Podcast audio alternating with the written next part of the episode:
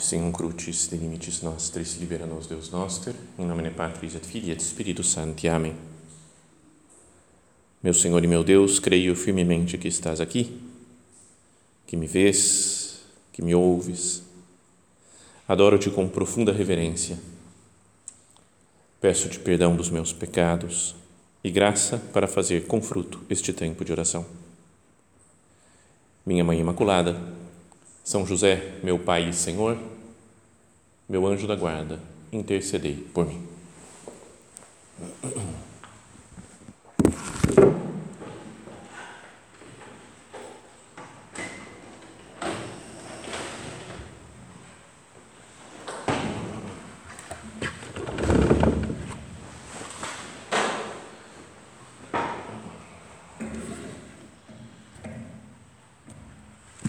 ouvi contar uma história de um tal John Ruskin, que nunca tinha ouvido falar desse homem antes, mas era um inglês do século XIX, né, viveu todo o século XIX, e ele era crítico de arte, parece, né, era o trabalho principal dele.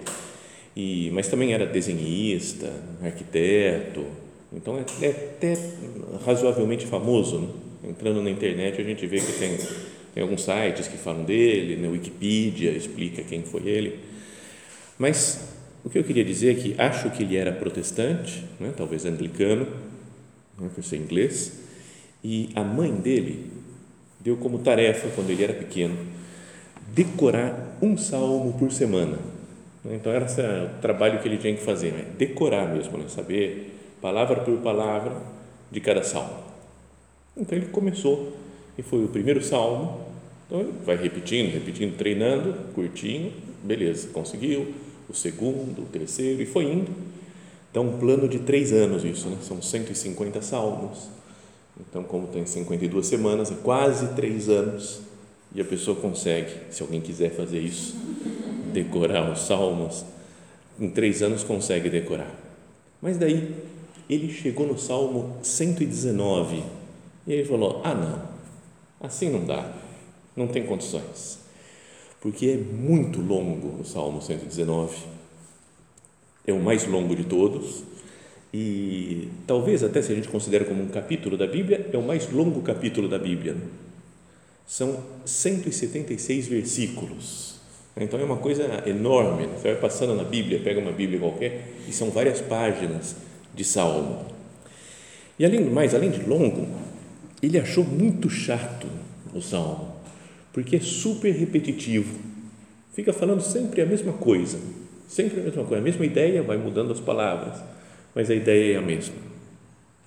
E a ideia desse salmo é fa fazer um grande louvor, infinito quase, né, enorme, à palavra de Deus, à lei de Deus, ou à revelação então começa a falar da Torá, né, de que a, a, lei do Senhor é maravilhosa, então a gente tem que seguir a lei e que eu não quero me perder, eu quero seguir, eu quero obedecer a lei, quero seguir a palavra de Deus.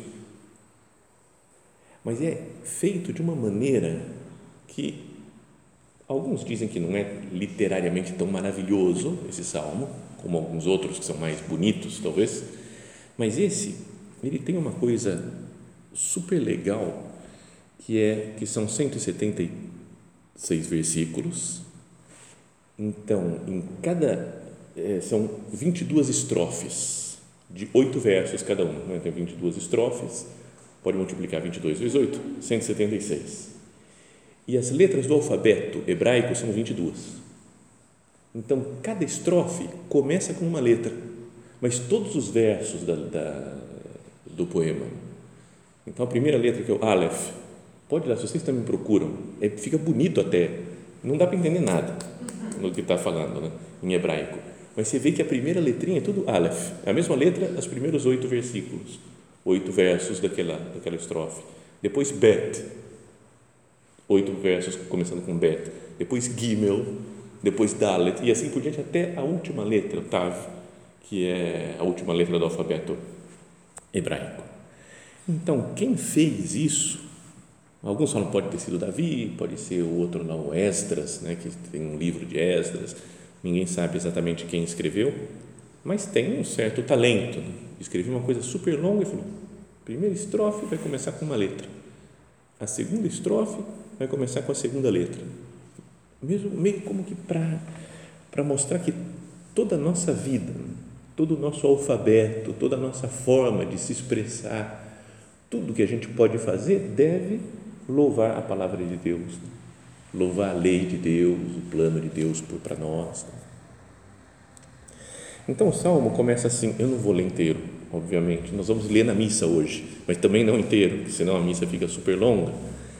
Mas o começo do salmo é: Felizes os que procedem com retidão, os que caminham na lei do Senhor. Felizes os que guardam seus testemunhos e procuram de todo o coração. Não cometem iniquidade, andam por seus caminhos, promulgaste teus preceitos, para serem observados fielmente. Sejam seguros meus caminhos, para eu guardar os teus estatutos. Então não terei de envergonhar-me se tiver obedecido a teus preceitos. Vou te louvar, louvar com um coração sincero quando aprender tuas justas normas. Quero observar teus estatutos, não me abandones jamais. Essa é a primeira estrofe, que começa com Aleph. E a gente vai vendo que em praticamente todos os versículos, tem, é, eles, o, o autor usa a palavra lei, ou testemunho, ou caminho, ou preceito, estatuto, norma, palavra, promessa, mandamento tudo com o mesmo sentido, mais ou menos. Podem ser intercambiáveis as palavras. Quando está uma palavra, eu posso usar outra e dá praticamente na mesma. Porque isso daqui é que está querendo expressar o que é a lei de Deus, né? a palavra de Deus. Lei, testemunho, preceito, palavra, estatuto, mandamento. Então, por exemplo, o segundo, segundo, segunda estrofe, olha só como aparecem essas palavras. Né? Como é que um jovem pode, pode levar uma vida pura? Guardando a tua palavra. Fala a palavra. De todo o coração te procuro, não me deixes desviar dos teus preceitos. Conservo no coração tuas promessas, para não te ofender com o pecado. Bendito és tu, Senhor, ensina-me os teus estatutos. Com meus lábios enumerei todos os decretos da tua boca. Eu me alegro em seguir os teus testemunhos mais que em todas as riquezas. Quero meditar os teus mandamentos e considerar os teus caminhos. Nos teus estatutos me deleito, não esquecerei tua palavra. E isso assim até o fim, continuamente repetindo essas essas essas palavras que querem falar da lei de Deus, né, do, da palavra do Senhor. Só mais um trecho que é o que vamos ler hoje no Salmo responsorial ele é pulando assim, né? pega o primeiro versículo, depois pega outros versículos lá para frente, 27, 30, 44, mas sempre a mesma ideia. Feliz o homem sem pecado em seu caminho, que na lei do Senhor Deus vai progredindo. Fazei-me conhecer vossos caminhos e então meditarei vossos prodígios. Escolhi seguir a trilha da verdade, diante de mim eu coloquei vossos preceitos. Dai-me o saber e cumprirei a vossa lei e de todo o coração aguardarei. Guiai meus passos no caminho que traçastes, pois só nele encontrarei felicidade. Cumprirei constantemente a vossa lei, para sempre, eternamente a cumprirei. Bom, acho que já deu para perceber né, que, a, que é como falou aquele esse, o artista lá que a gente dizia no começo, que é algo muito longo, mas muito repetitivo para uma criança, muito chato. Mas é podíamos ter, pensar que é, é uma espécie de rosário sobre a palavra de Deus. É assim como no texto a gente repete as palavras, repete as Ave Marias. Né? Dizia um autor, porque tem muita gente que escreveu também, né? comentando esse, esse salmo. Então, tem um deles, fui procurar na internet também, é que na internet a gente tem tudo, né? vai, vai encontrando um monte de coisa então encontrei um livro de mais de 400 páginas comentando esse salmo. E ele fazia uma proposta no começo do livro, uma proposta de meditação pessoal para 22 dias. Cada dia uma estrofe. Faz oração um dia com essa estrofe, depois no outro dia faz oração com outra estrofe. algo legal se a gente quiser, né? se quiser não é obrigatório, não, pode fazer quem quiser, mas, mas pode ajudar né, a nossa meditação, a nossa conversa com Deus. E um outro autor dizia: como num rosário que vai do A ao Z, o fiel deve se deixar conquistar por este fio orante contínuo, o mais longo de todo o saltério, e deve professar a sua alegria de estar sempre com Deus em todas as suas horas e em todas as suas escolhas de vida.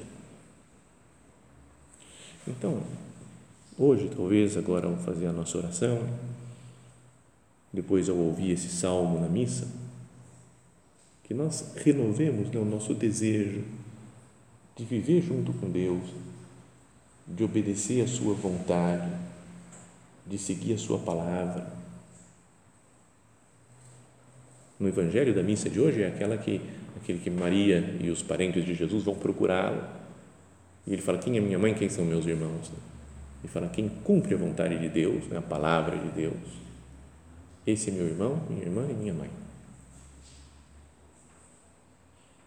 Então, vamos nos colocar aqui diante do Senhor. Mas, meu Deus, eu quero também cumprir a Sua vontade, eu quero louvar a Sua lei os seus preceitos, a sua palavra. Não são as minhas palavras que estão certas, né? os meus raciocínios, a minha lógica, mas é a sua vontade, meu Deus. Falam que o Pascal, grande pensador intelectual, rezava todos os dias esse salmo.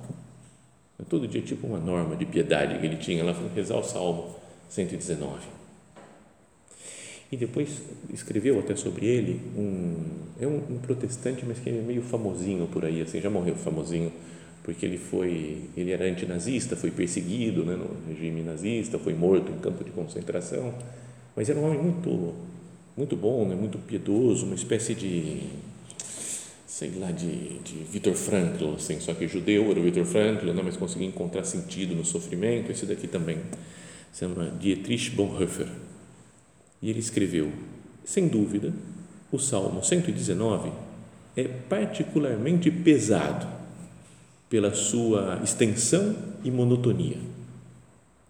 Mas precisamente por isso, devemos proceder, caminhar palavra por palavra, frase por frase, muito lentamente, pacientemente.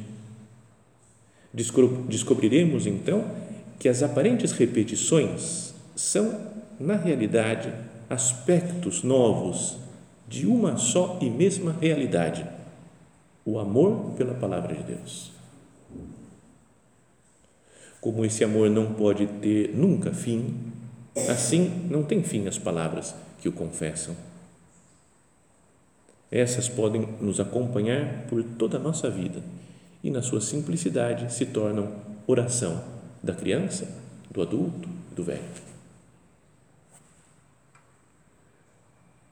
Então, essa é a ideia do salmo, louvar calmamente, repetidamente a palavra de Deus, a lei de Deus, a vontade do Senhor. E essa é a ideia dessa nossa meditação. Que nós pensemos né, se nós lemos com calma a palavra de Deus, se lemos o Evangelho, o Novo Testamento, mas o Antigo Testamento também, se nós conhecemos, se procuramos nos deixar formar pela palavra de Deus, pela revelação dele, né, pelos seus mandamentos, pelos seus planos na minha vida. Isso que dizem esses autores aí de ler devagar, palavra por palavra, frase por frase, não poderia ajudar a minha meditação da palavra de Deus? Ou a minha meditação até de outras coisas, né? de outros escritos espirituais, né? as coisas do nosso Padre, por exemplo, ou escritos dos santos, textos do Papa.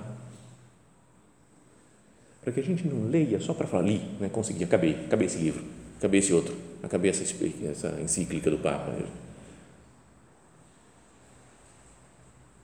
ler para pensar, especialmente né, na palavra de Deus, a Bíblia, é Deus falando comigo. Será que não me faria muito bem para minha alma, para as minhas disposições interiores, meditar mais na palavra de Deus? Lembra aquele ponto de caminho, né, conhecido, que o nosso Padre diz: a tua oração deve ser litúrgica. Oxalá te afeiçoes a recitar os salmos e as orações do missal em vez de orações privadas ou particulares. E poucas vezes, talvez a gente tenha rezado salmos. Tem um ou outro que a gente gosta, que acha mais bonito, que gosta de rezar. Sabe que tem uma pessoa que pedia de penitência da confissão salmo. Porque vinha assim e falava, reza uma Ave Maria. Eu falava, não, não, não, não, Ave Maria não. Toda hora Ave Maria não, para. Me dá um salmo, eu adoro salmo. Aí tá bom, então reza esse salmo daqui, né? Era divertido até. Mas é, é legal, né? Porque eu eu quero, eu quero conhecer né, os salmos, quero conhecer a, a palavra de Deus, mas com toda a Sagrada Escritura. Senhor, que eu, que eu não me acostume com a Sua palavra. Que eu não ache que já sei, que já conheço, como aquilo que já dizia outras vezes, né? De alguém que pediu que texto que eu uso para fazer oração. Eu falei, ah, a primeira coisa assim podia ser o Evangelho. Ah, não, não, não. Evangelho eu já conheço, o que mais? Não pode, né? Falar Evangelho eu já conheço, o que mais? O Evangelho é para a palavra de Deus inteira é para a vida toda e para várias vidas se a gente tivesse, se fosse reencarnando, né? dá para meditar a vida inteira na palavra de Deus. Mesmo que sejam textos hiper conhecidos. Mesmo o evangelho de hoje, que falei já antes.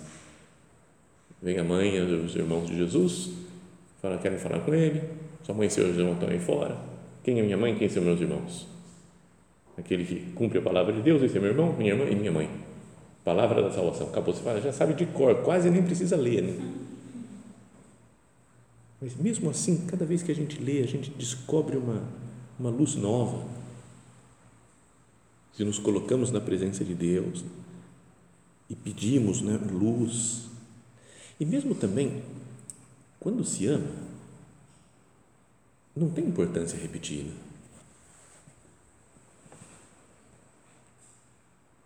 Não, nosso padre falando do terço, se falávamos que isso daqui como que um rosário de louvor à palavra de Deus, nosso padre falava no Santo Rosário, ah, mas é sempre a mesma coisa o terço, mas não dizem as mesmas coisas os que se amam. Imagina um namorado que fala para a namorada, fala, eu te amo, ela fica feliz, nossa, feliz porque falou, eu te amo. Aí passa três anos e ele nunca mais falou, eu te amo, para ela. E ela reclama, você nunca mais me falou, não, já falei, Falei há três anos, não retirei a palavra, mas não adianta, né? não, não, não é assim que funciona. Tem que ir repetindo, tem que ir falando. Não é? Lembra um filme, já falei aqui também em outras meditações, o, o livro dos Miseráveis, foi feito filme várias vezes, né, de vários, várias versões no cinema. E tem uma francesa lá que é diferente, adaptado para a época da Segunda Guerra Mundial, mas que tem uma mulher, um casal lá, eu não me lembro mais o nome do povo, mas um escreve uma carta para o marido escreve para a mulher, que estão separados, presos, um em cada canto, só que ele não sabe escrever direito, então ele só escreve eu te amo, aí escreve ponto, eu te amo, ponto, eu, te, eu não sabia escrever só, né? e escreveu, preencheu a carta inteira assim, e aí manda um, um emissário lá para levar a carta onde está a mulher, muito tempo depois chega a carta para ela, e ela diz: Carta do meu marido, mas eu não sei ler, lê para mim. E então o cara fala assim: Eu te amo. Ela fica emocionada. E aí fala de novo: Eu te amo. Ela fica mais emocionada. Eu te... E aí o cara fala: E assim vai até o fim da carta. Não, não, não, não, lê tudo. Eu quero escutar. É, porque vai, tem que, vai repetindo, né? porque aqui ela, ela, ela quer sentir o amor do marido. Bom, então, com Deus, será que a gente não deveria tratar nosso Senhor desse jeito, mesmo que, que eu repita minhas palavras para Ele, que eu medite nas palavras de Jesus, né? como esse salmo super longo, repetitivo, é, é o amor de Deus que está presente aqui. Sabem que, além disso, todos os salmos, eles podem ser entendidos como que estão sendo rezados por Cristo. É como se Cristo dissesse tudo. Por exemplo, o Salmo 2, né, que rezamos hoje, fala: é, é, Tu és meu filho. É como que Jesus falando com o Pai, né, falando: Pai, você me diz, Tu és meu filho, eu te gerei. Então, é um, é um diálogo né, de Jesus com o Pai. E esse daqui, acho que especialmente rezado por Cristo. Porque quem faz a vontade do Pai, quem ama a vontade do Pai e cumpre a lei do Pai, é Cristo nosso Senhor. Ele o que poderia dizer, falar assim, eu rezo sempre, eu estou feliz, eu estou tudo certo, porque eu estou na presença de Deus, eu estou cumprindo a vontade de Deus, fazendo a sua vontade. E também os salmos, além de poderem ser vistos assim, né, como rezados por Cristo, eles são cristocêntricos, falam de Cristo. E se esse salmo de hoje, né, do 119, ele fala da lei, fala da palavra, Cristo é a lei. Ele fala, o Papa Bento XVI falava, ele é a nova Torá. Ele é a palavra encarnada, feita homem. Ele é a revelação de Deus. Então, o salmo é muito cristocêntrico. Todos são, mas esse é muito evidente. Lembra aquelas as palavras que nós dizíamos aqui que aparecem em quase todos os versos, nos versículos do salmo? Lei, testemunho, preceito, estatuto, norma, palavra, promessa, mandamento. Se a gente trocar todas elas por Cristo, faz sentido o salmo também então vamos lá, não vou ler inteiro, mas só para. Felizes os que procedem com retidão, os que caminham em Cristo. Era os que caminham na lei, mas os que caminham em Cristo. Felizes os que guardam Cristo e o procuram de todo o coração. Não cometem iniquidade, pois andam em Cristo. Promulgaste Cristo, Deus nos ensinou, nos mostrou Cristo para que ele seja observado fielmente. Sejam seguros os meus caminhos para eu guardar Cristo. Então não terei de envergonhar-me se tiver obedecido a Cristo. Vou te louvar com um coração sincero quando aprender quem é Cristo. Quero observar Cristo, não me abandones jamais. E assim por diante, nessas palavras a gente vai colocando nosso Senhor Jesus Cristo e elas dão um sentido novo para a nossa oração.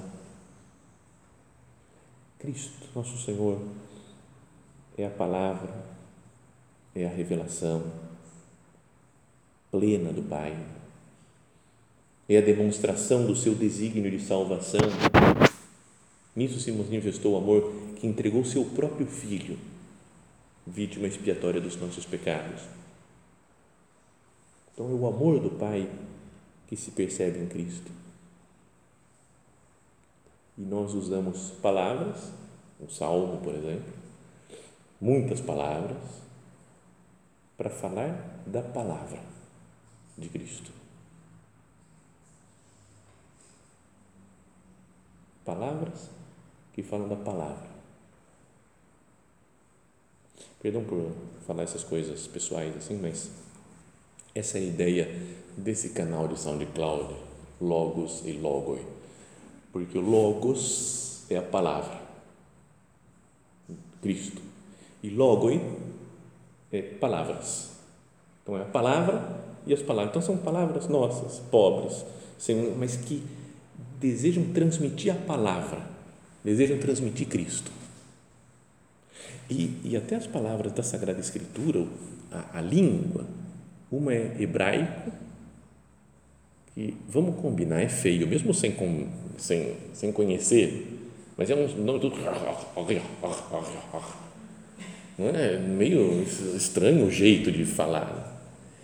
E o grego, que tinha o grego clássico mais bonito, mas o grego é a, uma espécie de dialeto quase, que era o koiné, que era falado pelo povo, normal, no mercado, nas coisas normais da vida. Então, para expressar a palavra, o máximo, que é a revelação total do Pai, se usam duas línguas pobres, que não tem muita coisa, não tem muitas palavras. Deus se encarna, podíamos dizer assim, em palavras pobres. Então pensemos nesse um significado que tem de Cristo na nossa vida. Nós também somos pobres, fracos, miseráveis. Somos como que palavras pobres que não sabem expressar muito bem as coisas, mas Cristo vem a nós. Cristo fica conosco, se entrega a nós na Sua palavra, se entrega a nós na Eucaristia. Então, pensar nesse salmo, em todos os salmos, em toda a palavra de Deus, apesar de coisas muito bonitas que tem, mas tem outras que são mais fracas, ou poeticamente não grande coisa, mas são palavra de Deus. A Jesus, eu também me sinto assim, não grande coisa, que não sou pecador, esqueço das coisas, erro, trato mal as pessoas, hum, me perco nos meus caprichos, mas você quer se encarnar em mim, quer que nós sejamos outro Cristo, o próprio Cristo.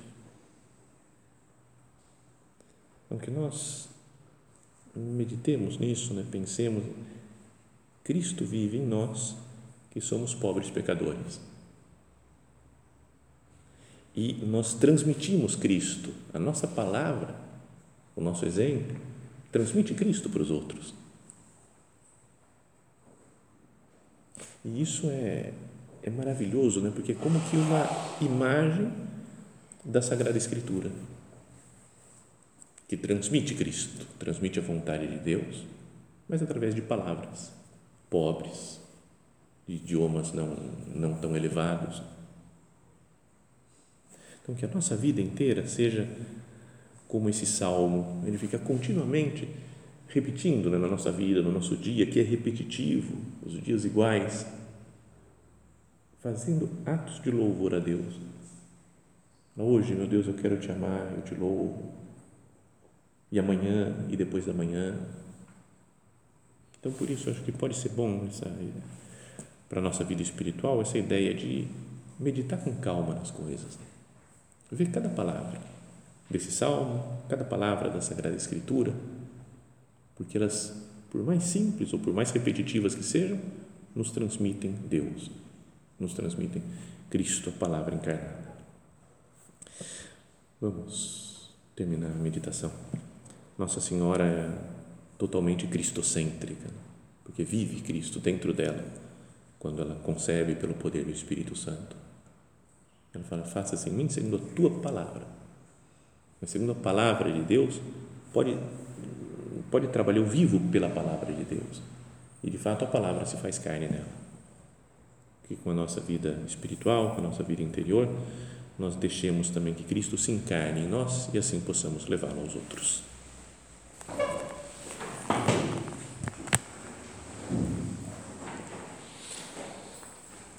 Dou-te graças, meu Deus, pelos bons propósitos, afetos e inspirações que me comunicaste nesta meditação. Peço-te ajuda para os pôr em prática. Minha Mãe Imaculada, São José, meu Pai e Senhor, meu anjo da guarda, intercedei por mim.